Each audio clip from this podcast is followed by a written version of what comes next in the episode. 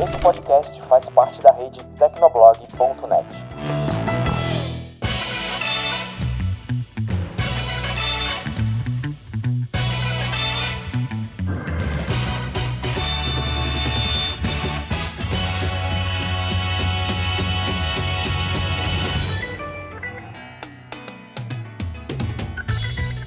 Olá, pessoas estranhas! Sejam bem-vindos a mais um episódio de Um Podcast na Mochila.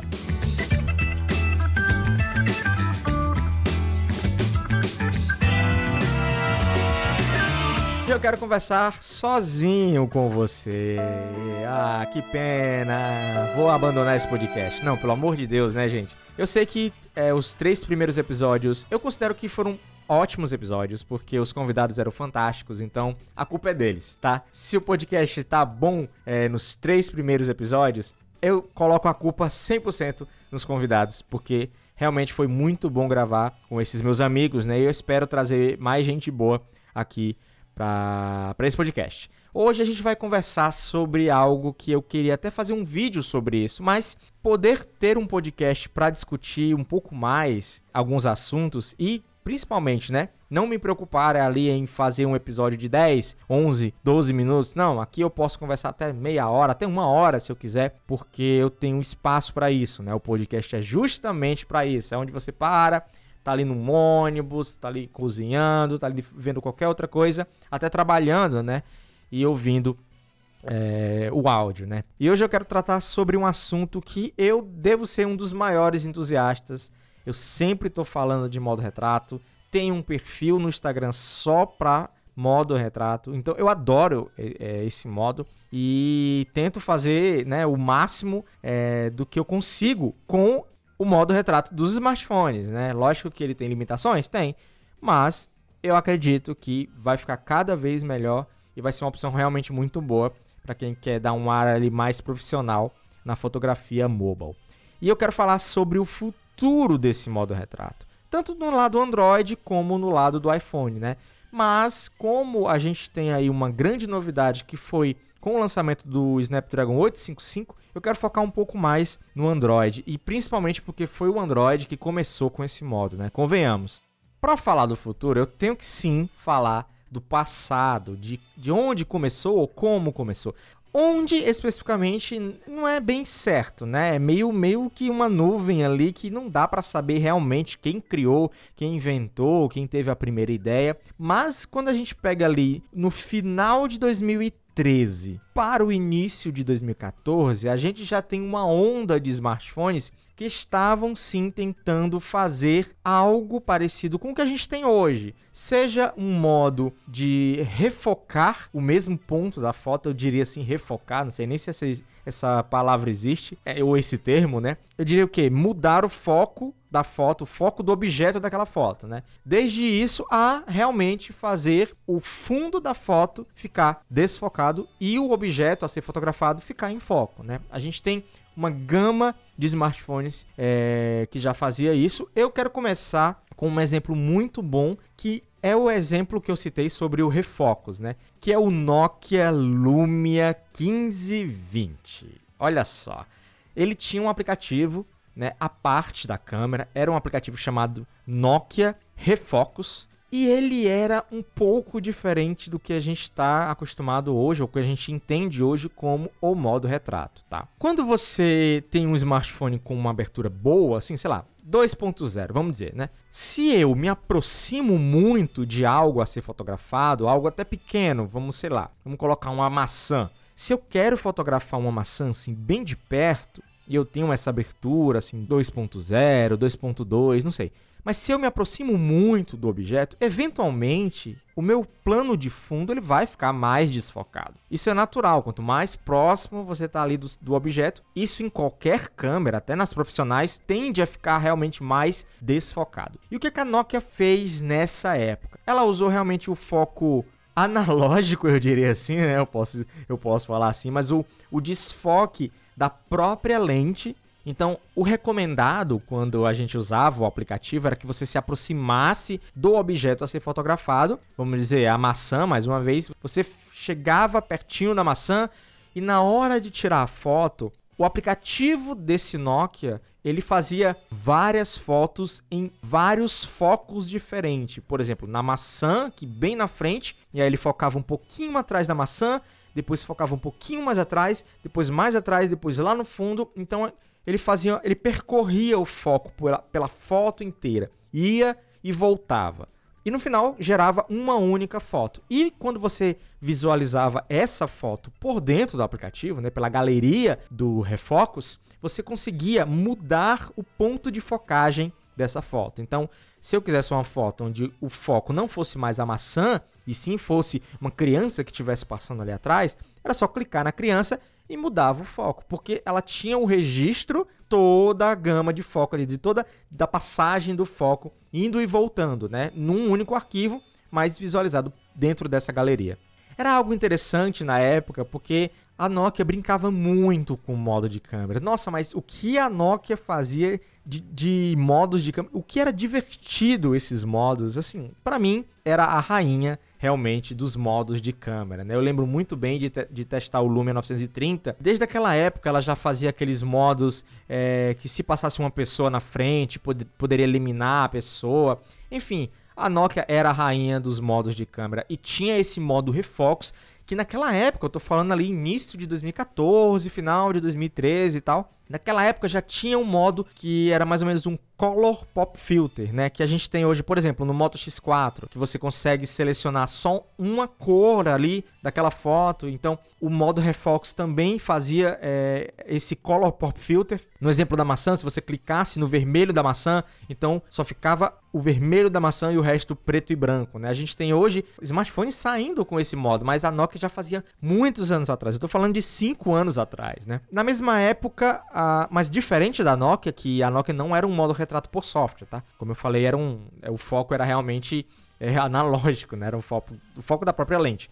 Mas na mesma época tinha o LG G Pro 2, que fazia modo retrato por software. Hoje a gente tem o modo retrato por software nos smartphones, mas lá no começo as fabricantes também faziam ou pelo menos tentavam né, fazer por software. O LG Pro 2 tinha esse modo, você clicava num ponto a ser focado e ele tentava fazer aquele recorte ao redor. Não era o melhor recorte, obviamente, a gente está falando de uma tecnologia que evoluiu muito de um ano para cá, tá? Então não era muito bom. Tinha também o Sony Xperia Z2, ele também fazia. E eu queria dar um destaque que o Galaxy S5 também fazia nessa mesma época. Tinha esse modo é, de desfoque de fundo e que, por incrível que pareça, até que era razoável para a época. Era melhor, pelo menos, que o LG Pro 2. E aí, no mesmo ano ali, a gente tinha os dois melhores exemplos que eu gostaria de dar. Primeiramente, o meu queridíssimo, que saudade que eu tenho desse smartphone, gente. Sério,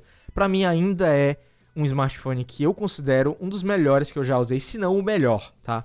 O Google Nexus 5. Naquela época a gente estava ganhando uma nova Google câmera, né, já preparada ali para o futuro do Android Lollipop, que já ia chegar a câmera 2 API, já ia revolucionar a fotografia no Android. E o Google Nexus 5, ele tinha essa Google câmera com aquele efeito blur, né, que a gente tem até hoje na Pixel câmera adaptada para outros smartphones. A gente tem até hoje embutido nessa Pixel câmera esse esse efeito blur, que é aquele efeito que se você conhece a Google Câmera, sabe do que eu tô falando, que você tira uma foto e aí você levanta um pouco o celular para que ele tire uma segunda foto reconhecendo o fundo e aí ele faz esse modo retrato em objeto, em pessoas. E naquela época, no início de 2014, o Google ne o Nexus 5 já tinha esse efeito blur na Google Câmera. Era fantástico porque era por software, tinha essa diferença do movimento e já tinha o começo dos algoritmos malucos do Google para fazer esse modo retrato. Já era um indício aí que no futuro a gente teria a melhor empresa para fazer modo retrato, né? Que é eu considero até hoje o Google com os pixels, né? Mas a gente já tinha ali a, a origem desse modo retrato, né? E também, olha só, por incrível que pareça, um smartphone que já tinha duas câmeras, estou falando do início de 2014, tá? Duas câmeras para modo retrato. Uma, obviamente, para tirar fotos tradicionais e uma segunda apenas para ser o sensor de profundidade, que era o HTC One M8, que é outro smartphone que, se eu fosse um cara com grana, sabe, um cara bom de grana e pudesse colecionar smartphones antigos, eu teria mais uma vez o meu Nexus 5 de volta, teria também um HTC One M8 ou M8, né? Ele tinha sensor de profundidade junto da câmera, então a gente já tinha aí o início do que seria um futuro onde é, as empresas, as fabricantes, né, teriam duas câmeras justamente para ajudar no modo retrato. Eu vou deixar um link de um vídeo, na verdade eu vou embedar o vídeo nesse post para que você assista um comparativo. Olha só que interessante.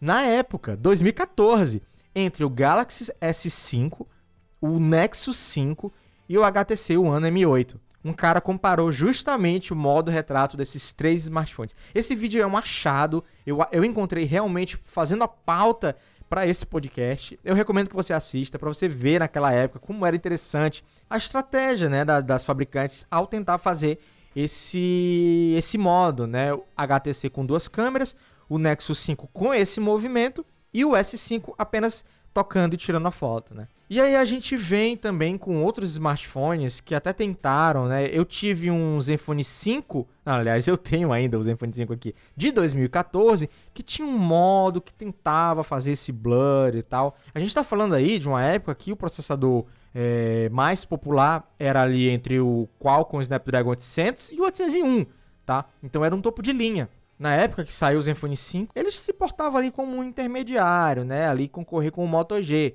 Então não tinha tanto poder de processamento assim para fazer uma foto em modo retrato muito boa, mas tentava. Eu lembro que no meu review do Zenfone 5 eu falei justamente sobre esse modo. No meio lá do review, eu não, eu recomendo que assistam porque é muito ruim naquela época. E aí avançando um pouquinho no tempo, esse modo foi meio que, sei lá, esquecido, abandonado, não sei o que aconteceu durante alguns anos, mais precisamente durante dois anos, né?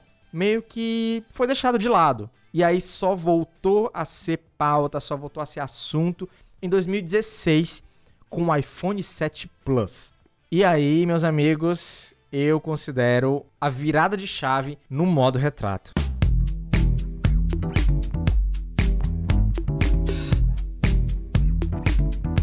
Porque a Apple sabe fazer um marketing absurdo em cima dos produtos que ela lança. E o marketing em cima desse modo retrato foi fantástico. Propagandas usando esse modo, trazendo modelos profissionais e a própria comunidade de usuários, né? Pessoas que eram fotógrafos profissionais mesmo, fazendo vídeos testando o modo. Obviamente ele saiu como beta, né? A primeira versão não era tão boa, era de se esperar, mas era uma outra pegada diferente do que o HTC One M8 fez alguns anos atrás, porque a Apple com o iPhone 7 Plus, ela deu início ali à linha dela com dupla câmera, e essa dupla câmera trazia uma câmera zoom. E aí, o que acontecia? A gente sabe que a, a segunda câmera dos smartphones nunca é a melhor, né? A principal é sempre a melhor, tanto na abertura como no sensor, como no jogo de lentes. E aí a segunda câmera serve para muitas coisas e de dia talvez dê uma ajuda, mas de noite nunca é tão boa, né? No iPhone 7 Plus não era diferente. A segunda câmera era zoom, tinha uma abertura inferior e um sensor inferior. O que acontecia quando você tirava uma foto com zoom à noite, por exemplo, a situação era terrível. E a forma que a Apple fazia o modo retrato nessa época, até hoje, na verdade, né, em alguns smartphones. A gente vai falar da única exceção é como usa a lente zoom para focar o objeto a ser fotografado ou a pessoa e usa a lente principal para desfocar o fundo. É uma estratégia que eu acho que não faz o menor sentido, deveria não ser mais assim, mas eu até entendo por que a Apple deve ter escolhido assim. Porque se você me acompanha no YouTube, já deve ter visto eu falando disso em outros vídeos, né? Quando a gente tem uma câmera principal grande angular fazendo modo retrato e a gente quer ali fechar no rosto de uma pessoa, quando você tem uma grande angular que você se aproxima do rosto de alguém, é natural que esse rosto saia um pouco mais deformado. Pela proximidade da lente grande angular do objeto, deforma. Quando a gente tem uma lente zoom, então a gente é obrigado a se afastar um pouco. E se afastando, a gente perde essa distorção ali no rosto e tem um, um rosto com um formato mais natural. Eu acredito que tenha sido a estratégia da Apple para deixar o rosto, porque o modo retrato ele é realmente muito focado para fotografar uma pessoa, sabe? Depois que realmente foi melhorando a, a, o modo retrato em objetos, mas quando ele saiu ele era realmente feito para pessoas E quando você tem um rosto mais natural, você realmente tem uma foto muito mais bonita, né? E essa foi a estratégia da Apple, usar a lente zoom, que era inferior, para focar o objeto e, e, dar o resultado final da foto. E que à noite não fica tão legal, tá? À noite realmente não fica tão legal. Não fica até hoje, tá? Mesmo no iPhone, sei lá, 10S Max. E a Apple até hoje é uma das únicas que faz algo realmente dedicado ao rosto. Que o que é que ela faz? Se você pegar qualquer foto feita no modo retrato com os iPhones 7 Plus, 8 Plus, 10, 10S que usam a lente zoom, você vai notar algo bem característico da Apple. Ela separa o rosto, deixa o rosto completamente focado e gradativamente ela vai desfocando o resto da foto. Você já nota que, por exemplo, do seu peito para o seu queixo já tem uma diferença ali de foco. A Samsung começou a fazer isso levemente, mas quando você vê um modo retrato com a Apple, você vê visivelmente essa diferença no rosto, né, mais focado. E aí a gente teve 2016 com o iPhone 7 Plus, voltou a popularização do modo retrato. Todo mundo queria um smartphone que fizesse modo retrato. Foi assim que a Apple vendeu o iPhone 7 Plus pra caramba. Chegou 2017, outras fabricantes começaram a adotar de novo, fazer aquele marketing em cima. A gente teve até o Zenfone 3.1, que foi praticamente o primeiro Android a oficializar ali o modo retrato com duas câmeras e tal. Quando o Zenfone 3.1 saiu, e é um intermediário, tá? Quando o Zenfone 3.1 saiu, eu fiz vídeo sobre isso. O modo retrato realmente me impressionou. E o Zenfone 3.1 tinha uma câmera muito boa para a época, uma abertura boa, um foco excelente, né? Apesar de ser um intermediário, tinha sensor de topo de linha. A Asus vem colocando sensor de topo de linha intermediário há muito tempo e o modo retrato me impressionou muito, positivamente. Ele fazia tanto modo retrato em objetos como em pessoas. Isso no início de 2017, tá? E aí um pouquinho mais à frente, um pouquinho mais pro final do ano de 2017, apesar das empresas, das outras fabricantes lá correrem para alcançar ali, né, para a Apple fazer o modo retrato e tal. Já viria o iPhone 8 Plus eventualmente, né? Mas ali em outubro de 2017 a gente teve quem? O lançamento do Pixel 2. E aí, meus amigos, mais uma vez a chave virou com uma única câmera fazendo o melhor modo retrato da época e o melhor até hoje para mim, tá? Porque enquanto você tem uma Apple fazendo o quê? Focando no rosto e gradativamente desfocando o resto, inclusive até o cabelo, a gente tem um Pixel 2 fazendo um modo retrato no cabelo. e como é isso, né, gente? Olha, não tem ninguém, nenhuma empresa no mundo que tenha acesso à quantidade de fotos, banco de imagens, fotos pessoais registradas pelo mundo inteiro. Ninguém tem tanto acesso a isso quanto o Google, tá? Você deve lembrar ou não que o Google comprou o Picasa muitos anos atrás e lançou até mesmo o Picasa Web, que era um armazenamento de fotos e tal. E eventualmente teve o Google Fotos com o futuro aí.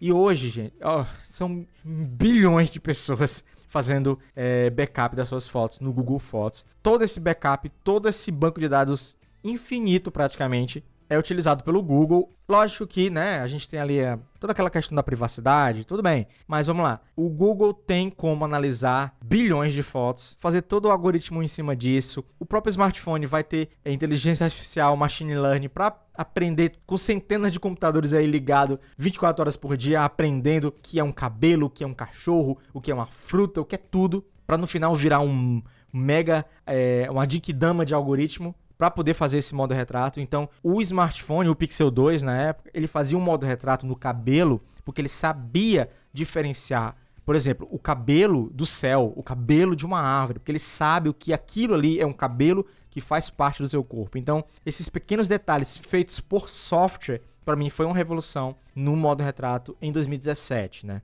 E de lá para cá, lógico que o Google vem melhorando, a gente tem a Pixel Câmera, né, para os outros smartphones, a gente viu a estratégia de usar a câmera zoom, que várias empresas estavam fazendo isso. A Samsung, inclusive, fez isso no Note 8, no S9 Plus, no Note 9, usando a câmera zoom para fazer modo retrato. Mas aí, nesse meio termo, ficou muito fácil para as empresas, sei lá, de onde elas tiraram toda essa tecnologia, mas ficou muito fácil é, aprender a fazer um modo retrato decente usando a câmera principal, ou seja, usando por software, né? Então a gente teve outras empresas caprichando no modo retrato. Eu posso dizer que a Asus caprichou muito no modo retrato até 2018, né, com o lançamento do Zenfone 5 e Zenfone 5Z, eu considerava o melhor Android vendido no Brasil para fazer modo retrato, tanto em objetos como é, em pessoas e usando a câmera principal, né, que é o, o, mais bacana, porque tem uma abertura maior, tem um sensor melhor e as fotos realmente saíram, saíam muito boas. Qualquer Zenfone 5 fazia um modo retrato melhor que qualquer iPhone, qualquer Galaxy S9,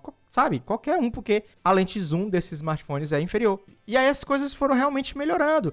Com o lançamento do Galaxy S10, a gente não tem mais um modo retrato usando a lente zoom a gente tem realmente um modo retrato usando a câmera principal e por software fazendo modo retrato melhor à noite, tá? E a Apple também adotou isso em um modelo apenas, no iPhone 10R, tá? Enquanto a gente tem um 10S e um 10S Max fazendo modo retrato pior à noite, o iPhone 10R é rei, é o rei. Mas a gente tem, como eu devo lembrar, aquela distorção que é característica quando a gente tenta se aproximar muito do objeto a ser fotografado. Quando eu falo objeto, entenda o, o sujeito o objeto, tá? A pessoa, enfim, a, o objetivo a ser fotografado.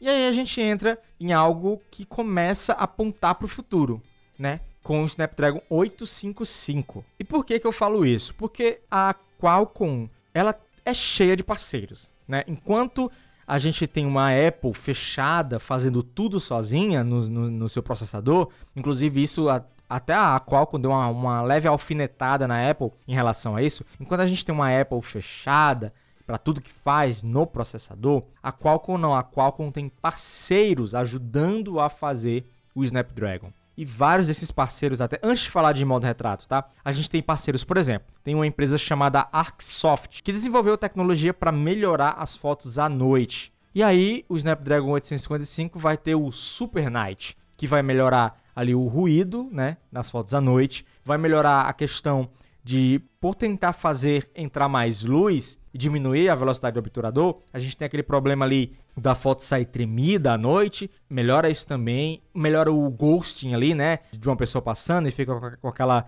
aparência de fantasma, né, em fotos à noite, justamente pela velocidade do, do obturador. É tudo, é melhorar a redução de ruído com o ISO mais alto, melhorar o, a, a questão do, do, do, da foto tremida com a velocidade do obturador menor, né? Então essa empresa Arcsoft desenvolveu isso e juntou lá a parceria e está colocando dentro do Snapdragon 855. Tem outra empresa também chamada SenseTime, por exemplo, que vai melhorar a nitidez no modo super resolução, né? Que é aquele modo que a gente já sabe que ele pega várias fotos para compor uma única imagem, né? E não basta só esticar a imagem, né? Tem que melhorar a nitidez também. Então, tem essa empresa SenseTime que está embarcando tecnologia no Snapdragon 855. Ele em si é o primeiro processador que vem com um SP baseado em visão computacional. Um SP é um processador de sinal de imagem. É o primeiro processador com SP baseado em visão computacional. Então a gente tem uma velocidade no reconhecimento de objetos, de foco, de tudo muito maior porque já está embarcada no processador. Não tem que ter toda aquela tecnologia da própria câmera, do próprio software da câmera e tal. Não, essa informação, essas instruções, elas já vêm lá de dentro do processador. A gente tem classificação de multi-objetos, tracking né, é, de multi-objetos, sensor de profundidade, estabilização em visão computacional. Ele vai trazer também vídeos em 4K HDR10 Plus a 60 FPS, o que é um absurdo. Esse processador já está na quarta geração do motor de inteligência artificial, né? O que ele consegue fazer 7 trilhões, eu estou falando 7 trilhões de operações por segundo. Enfim, se o Snapdragon 855 for bem otimizado dentro dos smartphones das fabricantes, né, só tende a ser sucesso, tá? Infelizmente, a gente tem uma das maiores fabricantes que resolveu não adotar no Brasil, né? O, o S10 vem com Exynos. Bem, a Samsung não é a Samsung à toa, né? Se ela decidiu usar o Exynos, ela sabe o que está fazendo. Ele não fica muito atrás no que eu estou falando, não. HDR10 Plus, a 4K 60 FPS, tem muita coisa que o S10 já vem embarcado, que vai ter no... Que, aliás, que já tem, né? No Snapdragon 855. E aí a gente tem uma empresa chamada Naube, que desenvolveu o Naube Refocus. E como foi que eu comecei esse podcast? Falando do Nokia Refocus. E não é à toa, gente. Dentro do Snapdragon 855 já vem embarcado uma tecnologia muito parecida, mas diferente do Nokia, o Lumia 1520. Como é que ele fazia? varria toda a foto usando foco, é, manual mesmo, foco dele nativo da, da lente, e depois registrava uma única foto com toda essa, essa informação dos focos, né? Mas o Naub Refox é um pouquinho diferente, é por software e não não vai mudar ali a focagem e tal, não depende disso, ele vai reconhecer o ambiente, reconhecer o que está no plano de fundo, reconhecer o que está no plano da frente e aumentar esse desfoque no plano de fundo. Mas aí vem uma característica muito interessante dessa tecnologia. Imagina que se você já levanta o seu smartphone para tirar uma foto e ele já entende o que é uma pessoa, o que é um cabelo, o que é um cachorro, o que é uma maçã, se ele já entende tudo isso por visão computacional e sabe inclusive separar esses objetos na cena, se já sabe tudo isso, por que, que eu só posso utilizar essa tecnologia quando eu for tirar a foto? Por que, que eu não posso usar essa tecnologia com uma foto já feita? E é aí que entra essa tecnologia do Naub Refox. Você vai poder pegar uma foto, sabe? Eu tô falando de foto 2D, tá na sua galeria há 15 anos, hum, não tanto, mas olha lá, há 5 anos na sua galeria. E você vai poder aplicar um modo retrato nessa foto e inclusive você vai poder selecionar o que quer focar e o que quer desfocar. Vamos dizer que você tirou uma selfie na sua viagem, sei lá, para Alagoas, lá na praia, tirou sua selfie e deixou lá guardado. Tá lá no Google Fotos. Lembrou da selfie? Você tem um Snapdragon 855 lá, um celular com Snapdragon 855. Lembrou da selfie? Vai poder pegar essa selfie, focar em você e desfocar o fundo do mesmo jeito que você faria se você estivesse tirando a foto naquele momento. Isso para mim é fantástico, mas lembrando que isso são instruções, tá? Que estarão embarcadas no Snapdragon 855. Não necessariamente todos os smartphones com Snapdragon 855 serão assim, tá? Da mesma forma, a gente tem também algo que eu quero muito testar porque o exemplo que eu tenho hoje não é muito bom, mas eu quero testar o modo retrato em vídeo. Por que, que eu disse que o exemplo que eu tenho hoje não é muito bom? Porque a gente tem um modo retrato em vídeo dentro do Instagram, né? Que ele é feito por software. Mas sinceramente não é tão bom, tá? Ele é muito, muito exagerado ali no fundo. Eu queria poder controlar a quantidade de, de desfoque do fundo. Porque o Instagram, ele exagera muito. Ele mostra que, olha só, esse fundo está desfocado. Se eu pudesse só reduzir um pouquinho mais esse desfoque, já pareceria mais natural, né? Já ficaria um pouco mais natural, mas não dá. E aí a gente tem o modo retrato em vídeo embarcado no Snapdragon 855. Não significa que todos os smartphones serão assim, tá? A gente já viu que a LG anunciou na MWC que o LG G8 vai ter esse modo, né? Eu acredito que deve usar instruções do Snapdragon 855, mas a gente tem, por exemplo, o Galaxy S10 que não vem o 855 para o Brasil, não faz modo retrato em vídeo, mas eu já soube que mesmo a versão americana com o Snap 855 também não faz modo retrato em vídeo. Foi uma decisão da Samsung. Eu esperava que justamente a Samsung utilizasse é, dessa tecnologia, mas não utilizou.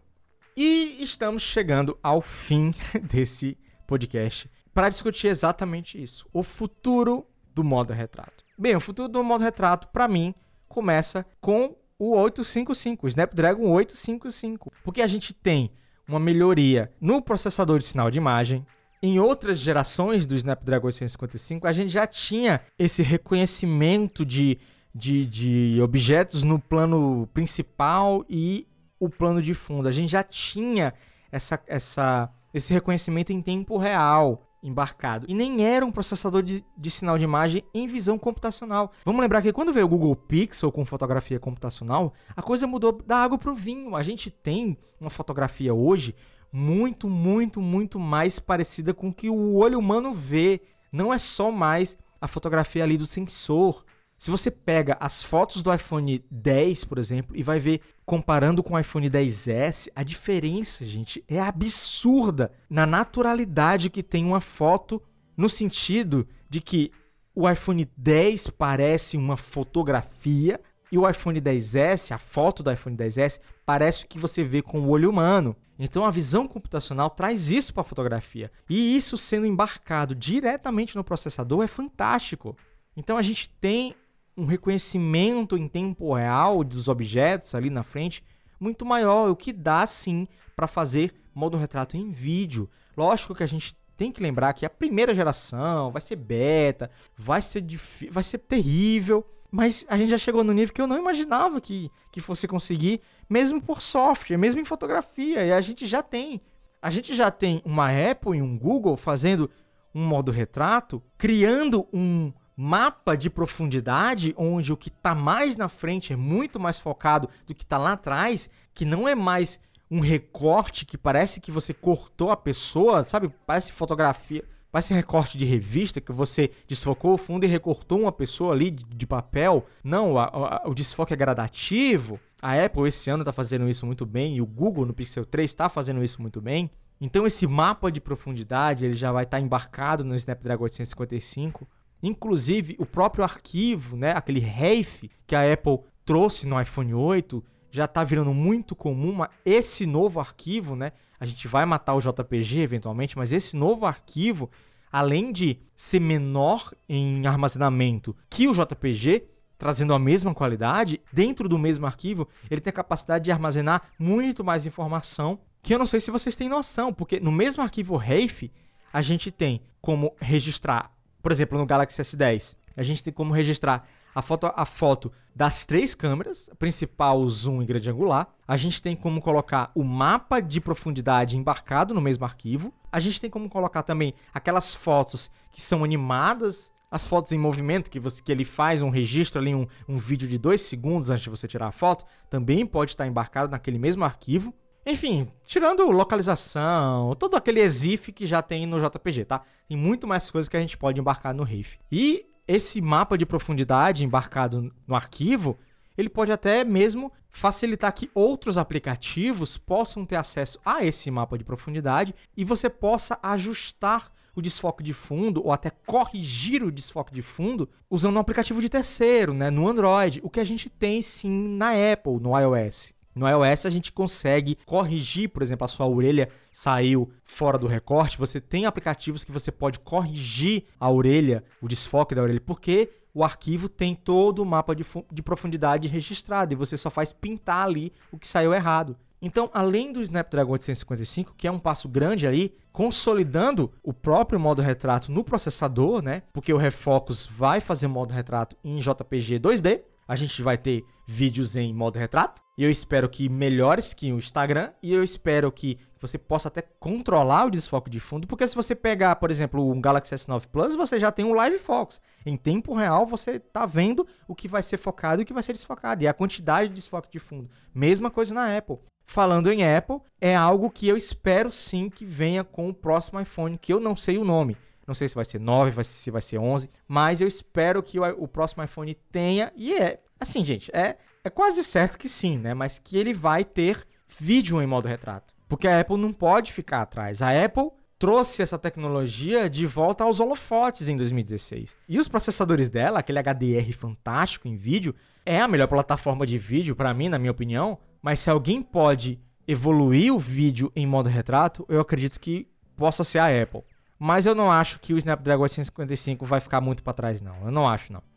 Bem, pessoas, que é que vocês acharam desse episódio sozinho? Eu vou tentar acompanhar os comentários deste podcast. Obviamente você pode entrar em contato comigo nas redes sociais. Compartilha aí com aquele seu amigo, com aquela sua amiga que é interessado em modo retrato. Eu sei que muita gente é, gosta também. Eu, vou, eu, eu, fui meio que criando essa comunidade de pessoas que adoram o modo retrato com a Pixel Câmera ou com outros meios, né? Até com o iOS. Quase todo dia alguém me marca num retrato bokeh no Instagram. Eu vou deixar as redes sociais do que eu tô falando também, né? No meu Instagram, Retrato, retrato que é só de modo retrato. E me diz aí, se você curte esse modo, se você nunca nem parou para usar, se acha que. Se você é aquele fotógrafo tradicional que vê isso como uma imitação da abertura das lentes e tal. Enfim, comenta aí, deixa seu comentário nesse post, tanto no Tecnoblog quanto no meu blog, tanto faz, eu vou tentar acompanhar nos dois. Ou até mesmo no próprio SoundCloud também, que dá para comentar lá. Deixa aí sua opinião e vamos continuar esse papo nos comentários. Muito obrigado a quem ouviu até aqui e vamos lá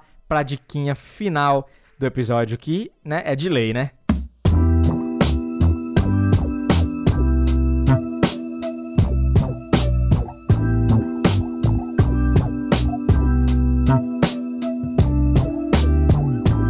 Do episódio de hoje é um blog que infelizmente está em inglês, tá? Mas olha, se você tá nesse meio, se você é interessado, curioso por tecnologia, fotografia mobile, videografia, enfim, você tá nesse meio, você tem que aprender inglês. Não, não adianta, não adianta. A produção de conteúdo mundial, assim, em massa, tá lá fora. Aqui no Brasil a gente tem poucos canais, poucos, assim, quase nenhum blog, mas enfim, eu tô falando do blog Petapixel. Eu nem sei como pronuncia direito, Petapixel, mas enfim, petapixel.com. Eu vou deixar o link na descrição, tá? Olha, é um blog, eu acho que é o meu blog favorito em relação a notícias sobre mundo da fotografia, tecnologia em câmeras, tecnologia em aplicativos mobile, tecnologia em câmera de smartphone. É como se fosse a fonte mundial para as melhores notícias em relação a isso, tá? Em relação a vídeo, foto, câmera, app, é muito bom mesmo. Eu, eu acesso esse site praticamente todos os dias. Enquanto eu tava olhando umas notícias para separar para vocês, eu já tava assim hipnotizado, eu já tinha passado 10 minutos sem nem perceber. vou deixar alguns posts aqui que eu achei realmente muito interessante. Eu já tinha visto, mas eu não lembrava. Às vezes eu, às vezes eu volto para ver os posts como quem volta para ver um vídeo antigo. Tem lista aqui, por exemplo, os 16 melhores apps para fotografia de natureza, de paisagem, né? Tem app de fotografia de modelo em realidade virtual, tem dica de edição, tem um post aqui muito bom, três motivos para você criar seus próprios presets no Lightroom. É o que eu faço. Posso falar inclusive isso num vídeo futuro. Tem aqui um post muito interessante com capas de revistas que foram feitas, a foto da capa, que foram feitas com o smartphone. Enfim, se você entrar no petapixel.com, se você nunca viu esse blog, é muito provável que você passe horas vendo as notícias, navegando, enfim. Acessa lá, vale muito, muito a pena, tá? Se você conhecia e nem lembrava, volta lá. Se você já conhecia, dá uma clicada no link, dá uma visitada, que eu tenho certeza que saiu alguma notícia que você não viu. Aproveita que eu tenho certeza que vai virar também o seu blog favorito para notícias do mundo audiovisual e do mundo da fotografia, tanto tradicional como mobile, beleza? Bem, obrigado a você por ter escutado até aqui, por ter ficado esse tempinho comigo. Espero que eu possa voltar com um episódio daqui a 15 dias com algum convidado. Muito obrigado demais, pessoal, ao feedback, ao retorno, a vocês me marcando que estão ouvindo, que estão compartilhando, enfim, muito obrigado mesmo. Continuem, porque isso me ajuda bastante. Eu não ganho nenhum centavo com esse podcast, é só pelo prazer de estar com a mente criando coisas. É o que eu recomendo para vocês, tá? Não fiquem parados, saiam da sua zona de conforto. Para mim é difícil até falar aqui muito tempo sem gaguejar. Eu gaguejo pra caramba, mas assim, é um exercício também para mim, pros meus vídeos, para aprimorar meus vídeos, e eu espero que isso dê resultado e espero que vocês continuem gostando também desses episódios. E então é isso, nós nos vemos. Aliás, você me escuta de novo daqui a 15 dias. Tchau.